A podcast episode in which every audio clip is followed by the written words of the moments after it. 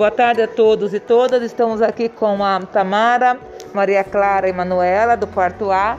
Elas vão ler o livro Sona, Contos Africanos Desenhados na Areia, de Rogério Andrade Barbosa, ilustrações de Thaís Linhares. Vamos começar então, meninas. Meu avô é um Akiakuka Zona respeitado em toda a aldeia. É assim. Em nossa língua, que chamamos os mestres que conta histórias enquanto desenha na areia. Nosso, o povo Kyoko, temos um grande respeito pelas tradições representadas por nossos ancestrais. A, a arte de desenhar na areia é, é as pinturas na parede, nas paredes das casas não são, são nas casas são nossas maiores riquezas. Não é você. É você. São os mais velhos que, durante inco, incontáveis de gerações, transmitem seus conhecimentos ao, aos mais jovens para que essas, esses saberes não se peca e nem cai no esquecimento esquecimento.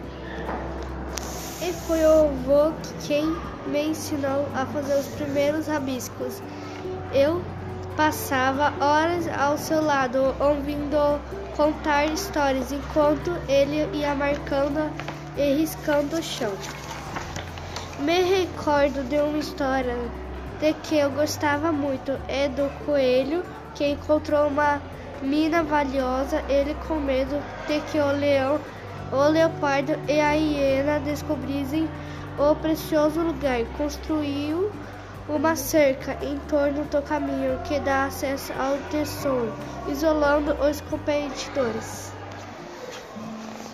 Parece fácil, mas não é para realizar os sonanome que damos aos desenhos. O contador precisa ter muita habilidade e saber decor um monte de histórias. Primeiro, alisa-se a areia. Depois, com a ponta do dedo, marca-se uma série de pontos que assinalam os lugares e personagens que irão fazer parte da história. Em seguida, ao mesmo tempo que a história é contada, é preciso traçar uma linha contínua em torno dos pontos, contornando-os sem parar um instante sequer. Ah, nessa etapa, o desenhista não pode tirar o dedo do chão. Essa, para mim, é a parte mais difícil para fazer o zona com perfeição. Ave de grande pote. Ave de grande pote. De, de repente, Dependendo. Dependendo da história e do número de personagens, podem ser feitos vários desenhos. Pessoas colhendo Cogumelo. cogumelos. Os desenhistas mais habilidosos são capaz, capazes de desenhar com os dedos das, das suas mãos. Das duas mãos das duas mãos ao mesmo tempo e faz isso com uma rapidez incrível.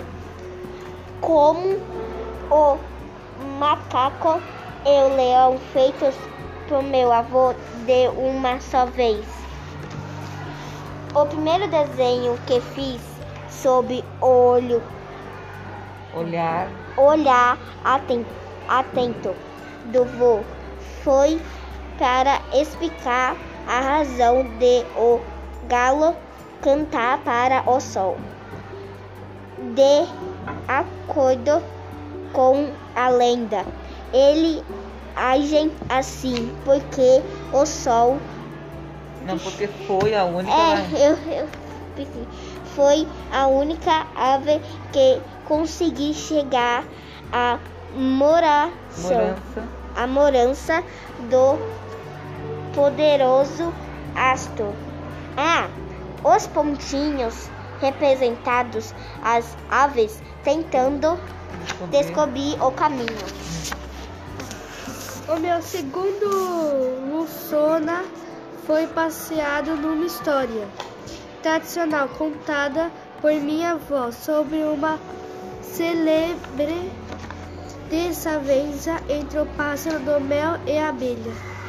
Esse passarinho pequenininho que chamamos de cassouê por meio do bater de asas e de pios agudos revela o lugar onde as donas de ferrões dolorosos construem seus, suas colmeias. Enquanto trabalhava com muita calma e concentração, eu ia apontando e desenhando bem, devagar, pois não queria fazer feio na frente de meu avô. Há, há muito tempo a abelha e o cassouê viviam em paz. Um dia o filhote da abelha ficou doente. Ele então foi consultar um ativinho, homem sábio e experiente nesses assuntos de magia. Meu filhote está muito doente, você precisa me ajudar, Re- rogou a abelha. Então, primeiramente, comecei com a cabecinha da abelha, saindo do oco de uma árvore. Depois, o pássaro pousado no galho. E continuei o conto. O adivinho, após jogar seus búzios e conchas em cima de uma esteira, profetizou para curar seu filhote. Eu preciso de uma pena do cassouê. A abelha, sem perder tempo, voou o mais rápido que pôde até a casa do compadre pássaro e foi prontamente atendida. Sim, pode levar. Concordo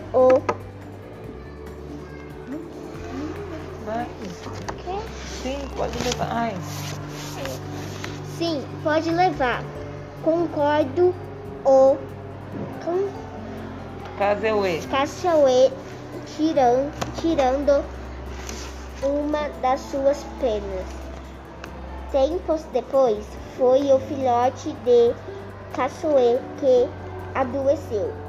E o adivinho, após ser cons- consultado, fez a mesma Exigência. evidência. Você precisa me trazer um Punhado. punhado de de Pelinhos. peli- de pelinhos de abelha para que eu possa ver um remédio. Só que a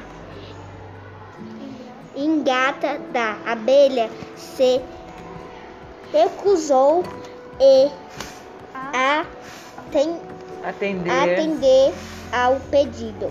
Desculpa, mas eu não posso pegar um pouco dos meus pelinhos, pois eles vão me fazer muita falta.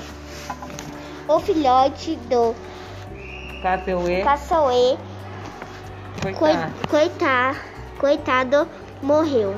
A partir daquele dia, então, os dois com, com Compadre. compadres toma, tomaram-se in- Inimigo. inimigos e pois isso o ca, Caseuê. caçoê até hoje avisa aos homens o lugar onde as abelhas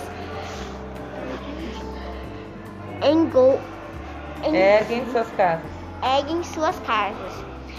E por, e por último, desenhei o adivinho sentado no chão com a mão e- Erguida. erguida para o alto.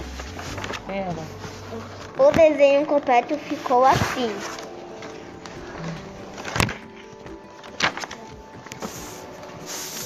Eu me lembro que fiquei muito triste quando ouvi essa história pela primeira vez. Tadinho do filhote de Casseuê, disse inconsolável para minha mãe. O bem deve ser pagar com o bem, não é? respondeu ela, tentando me consolar. E para isso, para isso que servem nossas histórias. Por meio delas aprendemos como devemos nos comportar e a diferença o certo do errado desde que nascemos. Minha mãe tem razão.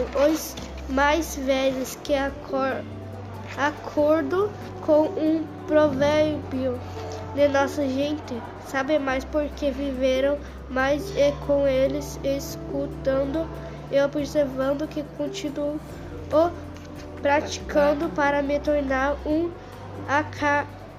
Akawa. Akawa culta, Sona. sona tão bom e admirado quanto o vovô. Quanto o vovô. Tá bom. Tá bom, muito bem. Vamos ver. Aqui foi mais um podcast do quarto A. Muito obrigada, meninas.